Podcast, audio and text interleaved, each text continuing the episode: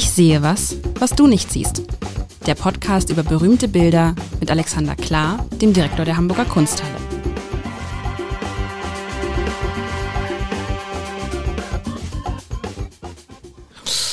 Ich, ich muss schon lachen, bevor es. Echt? Ja, das habe ich. Das erste Bild, wo ich so richtig lachen muss, was du mitgebracht Super, hast. Ähm, weil du hattest mir ja. Äh, herzlich willkommen erstmal. Mein Name ist Lars Heider.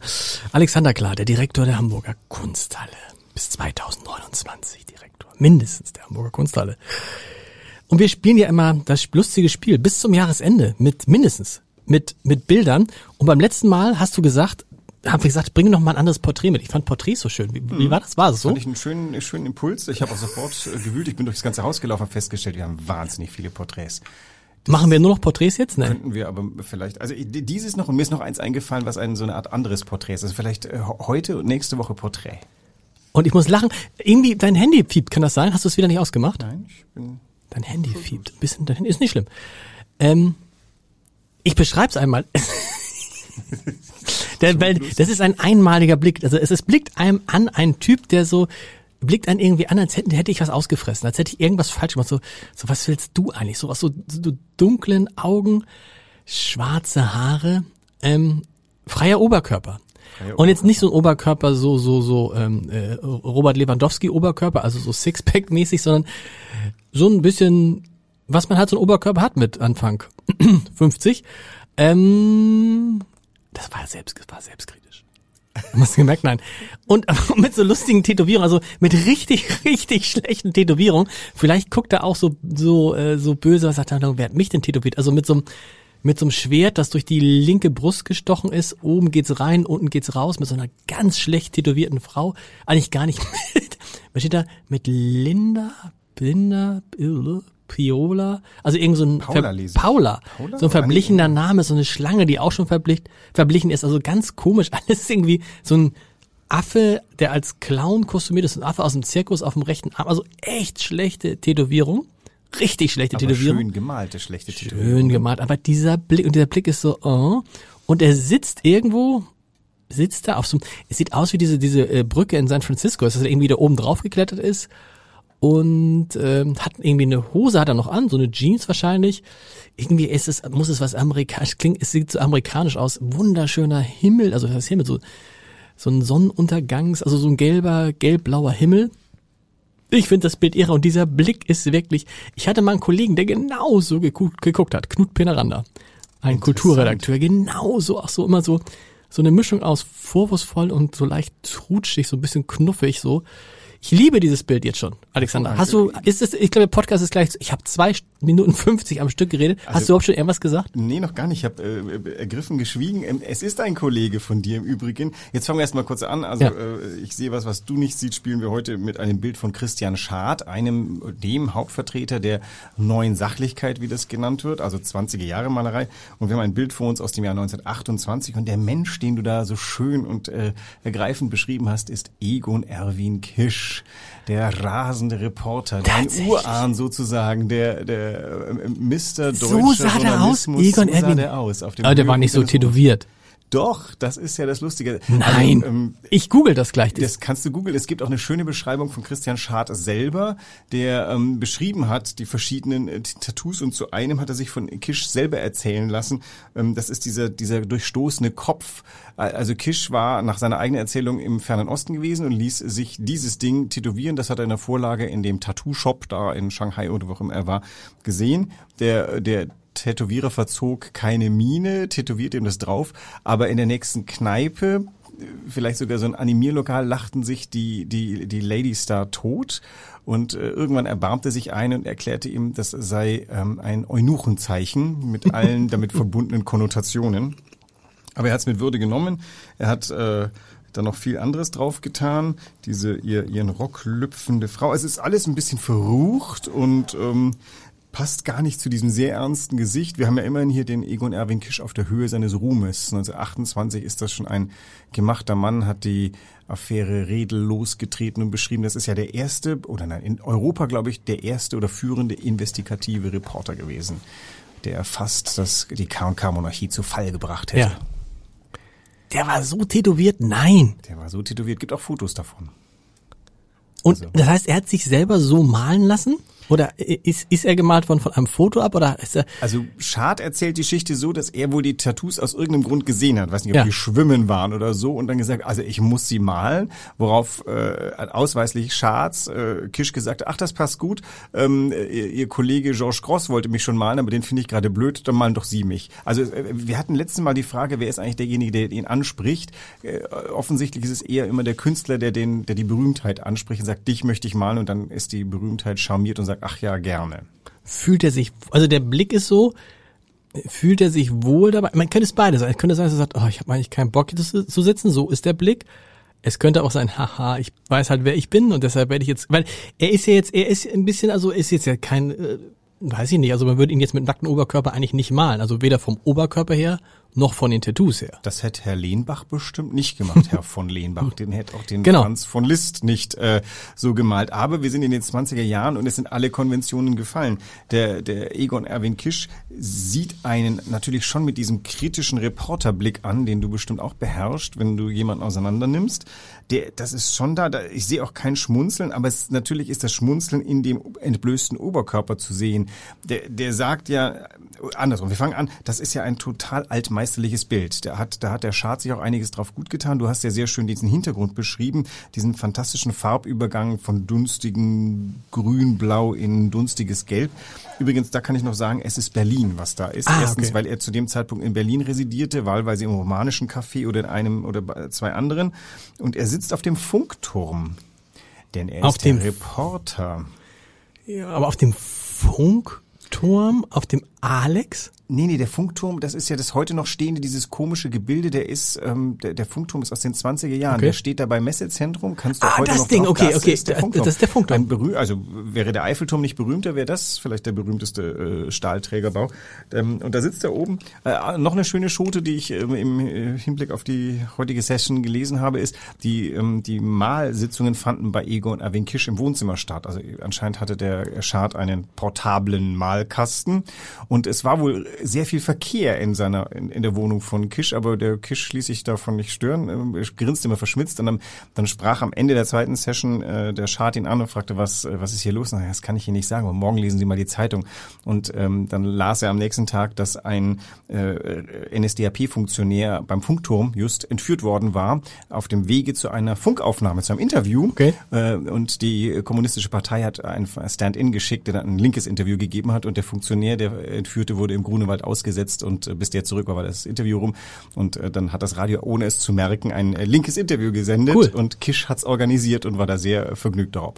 Was ich cool finde bei ihm, dass der Kisch sich offensichtlich ja nicht so ernst nimmt. Ne? Denn normalerweise würde man jetzt als ernstzunehmender Reporter, Ja. würde man sich erstens nicht mit so freiem Oberkörper fotografieren lassen, äh, fotografieren. Das denkt man, weil das so, so täuschend echt ist. Also äh, malen lassen. Und dann, was mir auch auffällig ist, siehst du diese kleine Kante im Haar. Als sei er gerade aufgestanden, über dem rechten Ja. Ohr oben ist so Und eine, die ich roll das schimmert. R heute so, die, die, die Kante so. Das würde man ja, und würde man sagen, komm, jetzt mache ich noch mal ein bisschen, der guckt so, wie heißt dieser Reporter, den es heute gibt? Der hat, ist so eine Mischung aus, vom Blick her, Dunja Halali und wie heißt dieser andere? Der mit dieser Wissenschaftsreporter, der fällt mir gerade nicht ein, der guckt auch so. Oh, Wer von denen würde sich mit freiem Oberkörper noch zu einem solchen heute ablichten Dunja lassen? Halali hoffentlich nicht. Ähm, ja, ein, ein, aber ich kann es gar nicht glauben, weil normal, na doch, sind, sind Journalisten eitel? Der ist eitel. Er ist eitel, das ähm, ist schon, aber sonst lässt man sich nicht mal, ne? Das ist aber auch gleichzeitig eine sehr selbstbewusste Eitelkeit. Also wie du sagst, auch ich hätte ein bisschen Bedenken, mich mit nacktem Oberkörper zu zeigen. Noch dazu, wenn eben dann so die, der leichte Ansatz von etwas zu viel Bauch über zu enger Hose. Das ist dem aber vollkommen wurscht. Er sitzt da äh, seiner selbstgewiss. Er ist ein, er ist seine eigene Marke. Der ist eine weltberühmte Figur, hat noch ein paar sehr aufregende Jahre vor sich. Also der macht es im Vollbewusstsein dessen, was man da so sehen kann. Ich finde es mit, mit den Tattoos, das passt so gar nicht zu dem, was mich ich glaubte über Egon Erwin Kisch äh, wissen zu wollen. Man darf nicht vergessen, bis heute ist der berühmteste Journalistenpreis, der Egon Erwin Kisch Preis, nach ihm benannt. Und dass der auch schon tätowiert war, das ist doch für diese Zeit Tattoos, ist jetzt nicht so wie heute, wo du denkst, wenn du nicht tätowiert bist, bist du irgendwie komisch. Also das gab's in, also unter Seglern wissen wir, und das unter, unter Matrosen Mhm. war das vollkommen klar. Auf dem Land Pferdehändler, Äh, also ähm, es gab bestimmte Bevölkerungsschichten, die das Tätowieren, wo auch immer es hergekommen ist, aber die Kunst des Tätowierens ist schon lange in Europa äh, beherrscht haben. Und das ist natürlich Ausdruck seiner ähm, linken Gesinnung, die sagt, ich gehöre zu denen da, auch wenn es natürlich eher eigentlich so wie Brecht eher so eine Art linker Snob war. Ähm, und Aber hieß dann tätowiert sein, hieß links sein? Nein. Zu der, ja, boah, was, ja, was ist schon links?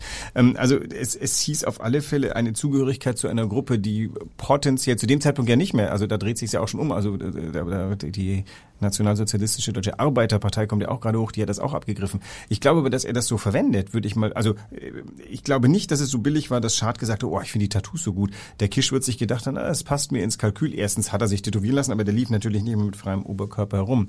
Aber er hat das, er hat das weitlich erzählt, das, äh, das wusste man und ähm, hat das natürlich äh, so ein bisschen kultiviert, die ganze Geschichte. Und wenn wir mal über den Maler und über das Bild sprechen, muss man wieder sagen, da ist in diesem allein über diesen Blick, über die Art und Weise, wie er uns anguckt, die Haltung des Kopfes, die Stellung des Kopfes, die, die Stellung der Augen, das, was im Gesicht passiert, das ist wirklich, äh, da könnte man allein zwei, drei Folgen drüber sprechen.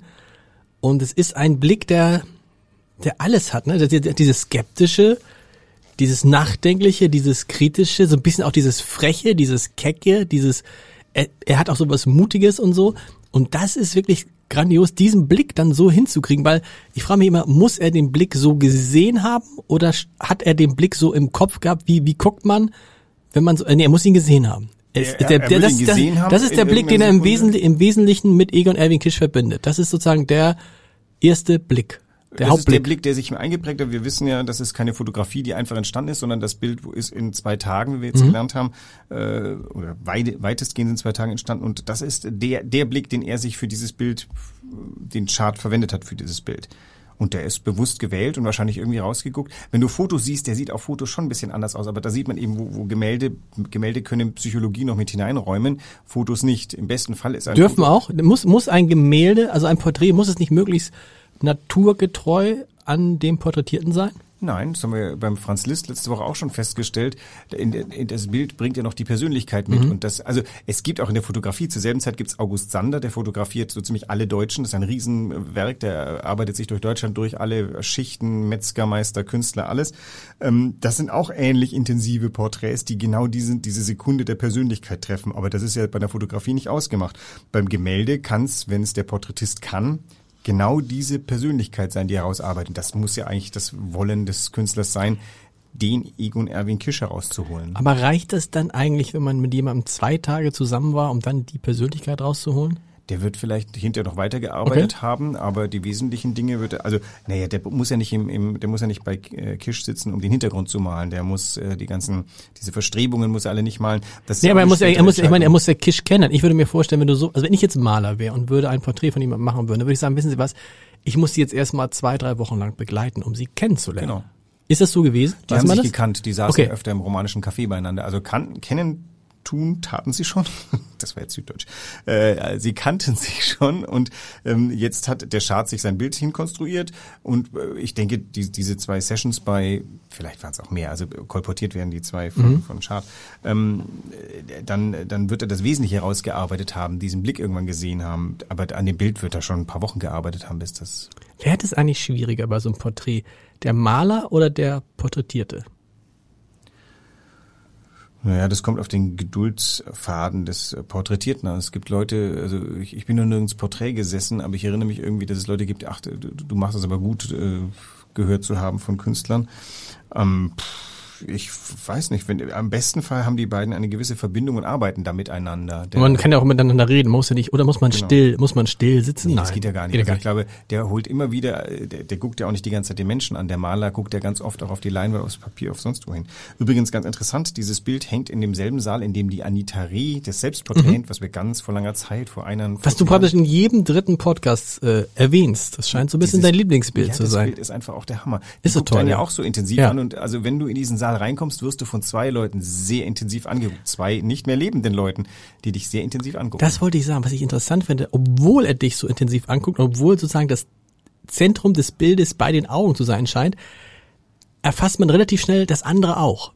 Du ja. verstehst, was ich meine? Es ist nicht so, dass man denkt, okay, das, ich gucke jetzt nur noch auf die Augen, sondern das ist, ich finde die Komposition auch großartig. Die, die, der, der nackte Bauch äh, mit den Tattoos spielt eine Rolle, aber auch der Hintergrund, obwohl da eigentlich ähm, ja mehr oder weniger Staffage ist, ist es finde ich ein perfekt konstruiertes Bild. Das einzige, was ich sagen würde, wenn jetzt ein Fotograf käme, ne, und würde mir dieses Bild anbieten, würde ich sagen, mh, hm, warum wächst dieser eine Turm, dieser eine, dieses eine Gerüst aus seinem schwarzen Haarschopf heraus? Das ist unglücklich, finde ich. Da hätte ich jetzt als äh, Maler gesagt, komm ein bisschen weiter, ich mach's einfach ein bisschen weiter nach rechts, damit das nicht so aussieht, als ob es aus ihm rauskommt. Oder ist es so gewollt? Nein. Ich würde doch sehr hoffen, dass es so gewollt ist. Die Frage ist, war die Entscheidung eine gute?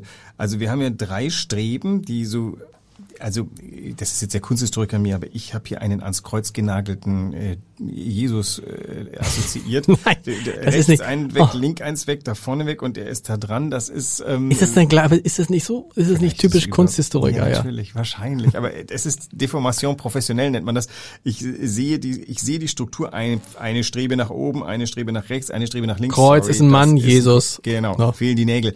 ähm, nein, aber das, äh, sag mal, dieses, äh, zumindest hält ihn dieses Gerüst ganz gut. Du hast recht, das ist komisch. Sein Haarschopf ist ja farblich sehr nah dran an dem, ähm, an dem dunklen Metall. Und doch ist es so, es, ähm, es streckt ihn dann irgendwie so ein bisschen an dieses Metall dran. Das Metall ist auch böse, unmenschlich. Er ist, diese Hautfarbe ist großartig. Also Ja. wir haben, ich, ich finde, das steuert noch etwas dazu bei, einen sehr determinierten Menschen vor uns zu haben. Der weiß, was er will und er geht auch Gefahren ein. Das ist ja auch nicht reibungslos da, der, wenn er da dran lehnt. Das ist ja eh nicht geklärt. Lehnt er da dran, sitzt er davor, ist das irgendwie hinter ihm gelandet? Ja, und man ahnt ja, dass er da nicht drauf gesessen hat, ne? Also auch als Beobachter. Na gut, man weiß es nicht. du hast recht, man weiß es nicht. Man weiß es nicht. Man weiß sitzt nicht. Irgendwie in diesem Gestreb. Hat er sich das ausgesucht, der Kisch hat gesagt, wenn du mich malst, dann ganz oben auf dem Funkturm? Wenn das Bild äh, in den ersten Ideen im romanischen Café entstanden ist, dann haben die vielleicht rumgealbert und ähm, die Geschichte übrigens von dem äh, äh, ähm, von dem Funktionär, der hätte reden sollen, der dann entführt wurde, spielt am äh, direkt am Funkturm. Kann natürlich sein, dass das dann, dass dann er später den Funk, dass er erstmal nur Schad hat den Menschen gemalt und dann fand er diese Funkturmgeschichte so cool, dachte sie, ah, der rasende Reporter, so hieß er damals ja schon, ähm, dann malen wir da das Gestänge des Funkturmes hin. Und das ist eine Entscheidung, eine künstlerische Entscheidung des Malers, nicht des äh, Gesessenen. Großartig ist auch das, was du vorhin gesagt hast, dass sozusagen durch, dieses, durch diese Kunst darüber, dass wir jetzt da sprechen, Egon Erwin Kisch ja ein Stück weit wieder lebendig wird. Ja. Dadurch ist er, oder unsterblich ist, weil irgendwer holt und sagt, wer ist das denn? Das ist ja die Das ist das, Faszination was- der Hamburger Kunsthalle wie aller Museen. Du gehst hinein und bist vis-à-vis mit äh, lange toten, lange gewesenen Situationen. Aber in dem Bild hast du äh, das Ding, was möglicherweise der Künstler oder die Künstlerin vor, kurz vor dir gelassen hat. Diese, wir springen im Museum durch die Zeiten durch. Das ist einer der wenigen Orte, wo Zeitreisen fast fassbar sind. Und hier ist ein schönes Beispiel davon. Und du hast das Gefühl, je länger du ihn anguckst, irgendwie jetzt ihn zu kennen und zu wissen, wie er tickt und wie er ist und wie er denkt, obwohl wir ihn ja nie lebendig erlebt haben. Ja. Das ist übrigens noch anders, finde ich, tatsächlich als bei Fotos. Weil Fotos sind dann halt Momentaufnahmen und du hast nie so das Gefühl, ich weiß, was das für einer ist. Hier, das ist aber auch eines so dieser Bilder, deshalb, bin ich- du weißt, ich bin schon völlig, äh, ich, ich würde es am liebsten gleich abkaufen. Ähm, ist es groß? Es ist äh, durchaus, also 90 Zentimeter hoch, fast einen Meter hoch. Man ausleihen könnte. Nee, aber wenn, du hast bei diesem Gefühl, jetzt hast du das Gefühl, ich, sich bei euch in der Redaktion gut gut machen. Ich weiß, wie der tickt, weißt du, ich weiß. Ich, wir können ja auch mal demnächst mal ein, ein Bild besprechen äh, von, von, von einem ehemaligen Chefredakteur des Abendblatts. Die sind ja auch alle gemalt. Why not? Naja, weiß ich nicht. Aber so, ähm, aber verstehst du, was ich meine? Dass man das Gefühl hat, ich kenne den jetzt. Das ist, ich weiß, wie der war. Ich weiß, wie der, und ich weiß sogar, wie der ist. Und der ist irgendwie gerade, er ist jetzt gerade lebendig. Und das ist das Tolle, finde ich, dass gemalte Sachen lebendig sein können. Das ist die Also hier ist, hier ist, das ist die ganz große Kunst, oder? Also es geht auch bei Fotografien, wie gesagt, der August Sander, das ist wirklich auch was Tolles. Weiß gar nicht, der war vielleicht sogar Fotoreporter Mhm. im Laufe seiner Zeit und war viel abgedruckt. Das ist ja auch die große Zeit der Illustrierten. Jetzt, also in den 20er Jahren, sind Zeitungen ja. Fotomedien ähm, geworden. Davor, vor dem Ersten Weltkrieg, wurde noch ganz viel gezeichnet von irgendwelchen Zeitungszeichnern. Jetzt auf einmal hast du das äh, Medium Foto. Und der überrealisiert das ja und trägt natürlich dazu bei, dass der, also das Porträt ist ja schon was Hochherrschaftliches und der Schad macht hier einen linken Redakteur äh, in Warte, Öl. warte, das wäre das wäre auch so, ein- so, so ein Bild, was du das als Cover, als als Zeitschriftencover, super. Oder gab es das dann? Ist, gab es eine Zeitschrift mit Egon Erwin Kisch vorne drauf? Ist doch, also das ist doch, das würde doch, wenn das jetzt am Kiosk liegen würde und da würde irgendwas drüber stehen, irgendwie Deutschlands, Deutschlands Journalisten oder ich habe keine Ahnung, irgendwie die vierte Gewalt oder irgend, ich weiß nicht, der Titel Das ist alle blöd, die vierte aber, Gewalt. Nein, aber wenn das, das ist doch total, das würde ich sofort kaufen, das Magazin. Naja, äh, es wird ja im Hamburger Abendblatt auf einer Also, Vollseite das- sein. so ist Äh, es. Auf dem Titel wird es vielleicht ein Es bisschen ist, es ist jetzt, wenn man, wenn man diesen Podcast hört, ist es, es ist, es ist, es ist ein, ein, ein, es ist jetzt doch, wenn man diesen Podcast hört, ist es, es ist ein irres, also, weißt du, das ist auch so, ein- so ein, ähm, ich liebe dieses Wort nicht unbedingt, aber dieses, es ist ein Eyecatcher. Es ist Du kannst nicht anders als hinzugucken. Und es ist trotzdem Kunst. Wir hatten es ja auch öfter mal über die Frage, also was ist eigentlich Kunst und äh, was ist jetzt, äh, ist ein Porträt, ist das nicht eigentlich viel zu ähm, utilitaristisch? Ist das nicht das Ding als Gebrauchsgegenstand mehr als ein Kunstwerk? Aber äh, es ist ja ein bisschen doppelt. Da ist ja natürlich auch ein bisschen eine Gesinnung reingemalt. Der Schad war ja von derselben Sorte wie Kisch. Die beiden befanden sich im sag mal, linken intellektuellen Milieu, Milieu Berlins. Ähm, also die, die waren sich grün und also der, der Schade, wenn ich auf den Gedanken gekommen, den Herrn Göring zu malen. Und ähm, das drückt auch die Zeit aus. Natürlich, Mhm. die extrem Weimarer Republik ist in diesem Bild versammelt, in diesem Es scheint, und das ist auch diese, diese, Jahre, von denen man immer sagt, das muss eine irre Zeit gewesen sein. Einerseits andere, also man, man sieht es diesem Bild auch an. Ich glaube, die Menschen hatten schon irgendwie, hatten irgendwie, wie soll man das sagen? Es ist so eine, so eine spitzbübische Freude am Leben, ne? Also das war Ja. auch intellektuell aufgeheizt und so. Allein diese, diese Tätowierung dann nochmal zu malen und so zu malen. Ich meine, die sind einfach so schrecklich. Aber auch das ist irgendwie äh, ein, ein Auch dieses Durchbrechen von, Genau. von Würdeformeln. Genau. Was ich ganz interessant finde, ich hänge ja sehr an Heinrich Mann. Heinrich Mann war zwar auch irgendwie ein Revolutionär im Geiste, aber vom Habitus lief der rum wie ein alter preußischer Mhm, General. Der hat sich auch in den 20er Jahren lief er immer im Vatermörder rum, der hat sich nie gehen lassen, der sah immer aus wie noch vor dem Mhm. Ersten Weltkrieg. Das ist eine leicht andere Generation. Also äh, der, der Kisch ist irgendwie Mitte der 80er geboren, äh, der Heinrich Mann ist, glaube ich, 1871 geboren. Das heißt, äh, dazwischen liegen Welten, weil der war noch Soldat gewesen im Ersten Weltkrieg und danach kam er zurück, alle Illusionen los, wir bauen eine neue Gesellschaft auf äh, und wir tätowieren unseren Oberkörper. Und äh, das ist äh, Weimarer Republik. Revolutionär, ähm, aber zum Untergang verurteilt. Das hast du schön aus. Das hast es einfach wunderschön aus. Machen wir jetzt, machen wir jetzt, wenn du sagst, ihr habt so viele Porträts, machen wir jetzt so eine, so eine Porträtreihe in der, in der Podcast-Reihe? Ich würde zum nächsten Mal ein fiktives Porträt mitbringen, weil das auch ganz interessant Was ist ein fiktives Porträt? Es ist, es, wir werden jemanden angucken, der behauptet, von dem der Maler behauptet, dass er jemand wäre, aber es ist jemand anders. Ja, ich bin gespannt. Wir hören uns. Ah, jetzt ist wirklich. Was würde, was, was, was würde, was ist das wert, dieses Bild? Viel. Also ein guter, ein so gut erhaltener äh, Schad ist ein Millionenwert und wir sind besonders stolz. Ich war ganz am Anfang mal in einer kurzen Gesprächsrunde dabei, als es darum ging, den an ein sehr, sehr gutes Museum auszuleihen und wir haben, äh, wir haben es abschlägig beschieden und Weil? die Restauratorinnen haben mir gesagt, es gibt wahrscheinlich keinen Schad, der eine derartig makellose Oberfläche hat. Und wir wollen diese makellose Oberfläche nicht durch irgendwelche Bewegungen gefährden. Dieses Bild hängt bei uns quasi permanent. Einfach auch deswegen, damit es nicht bewegt wird. Ich finde, das ist fast das schönste Bild, was wir wirklich, also das, was mich beeindruckt, was wir in, in, in, den, in den, vielleicht seit Anfang dieses Podcasts hatten. Du hast neulich schon mal so geschwärmt. Ich habe gerade eine, Natürlich, nein, okay, ich muss sagen, Treffer. die, Grotte, die Grotte. Die Grotte ist natürlich. Was würde man für die Grotte kriegen? Würde man da noch- auch noch fünf Euro für kriegen für die Grotte? Ah, Nein. die ist wahrscheinlich, äh, der ist ja noch ein bisschen älter, noch eine Spur berühmter. Vielleicht, ich weiß es nicht. Wir Weiß müssen mal auf Artprice mal gucken. Die Sachen werden auch selten gehandelt. Das äh, müssten wir uns mal Und das Gute ist ja, es gehört irgendwie allen uns. Es gehört in gewisser Weise allen, die wir Es hier so. gehört Hamburg. Es gehört Hamburg. gehört Hamburg. Bis nächste Woche. Tschüss.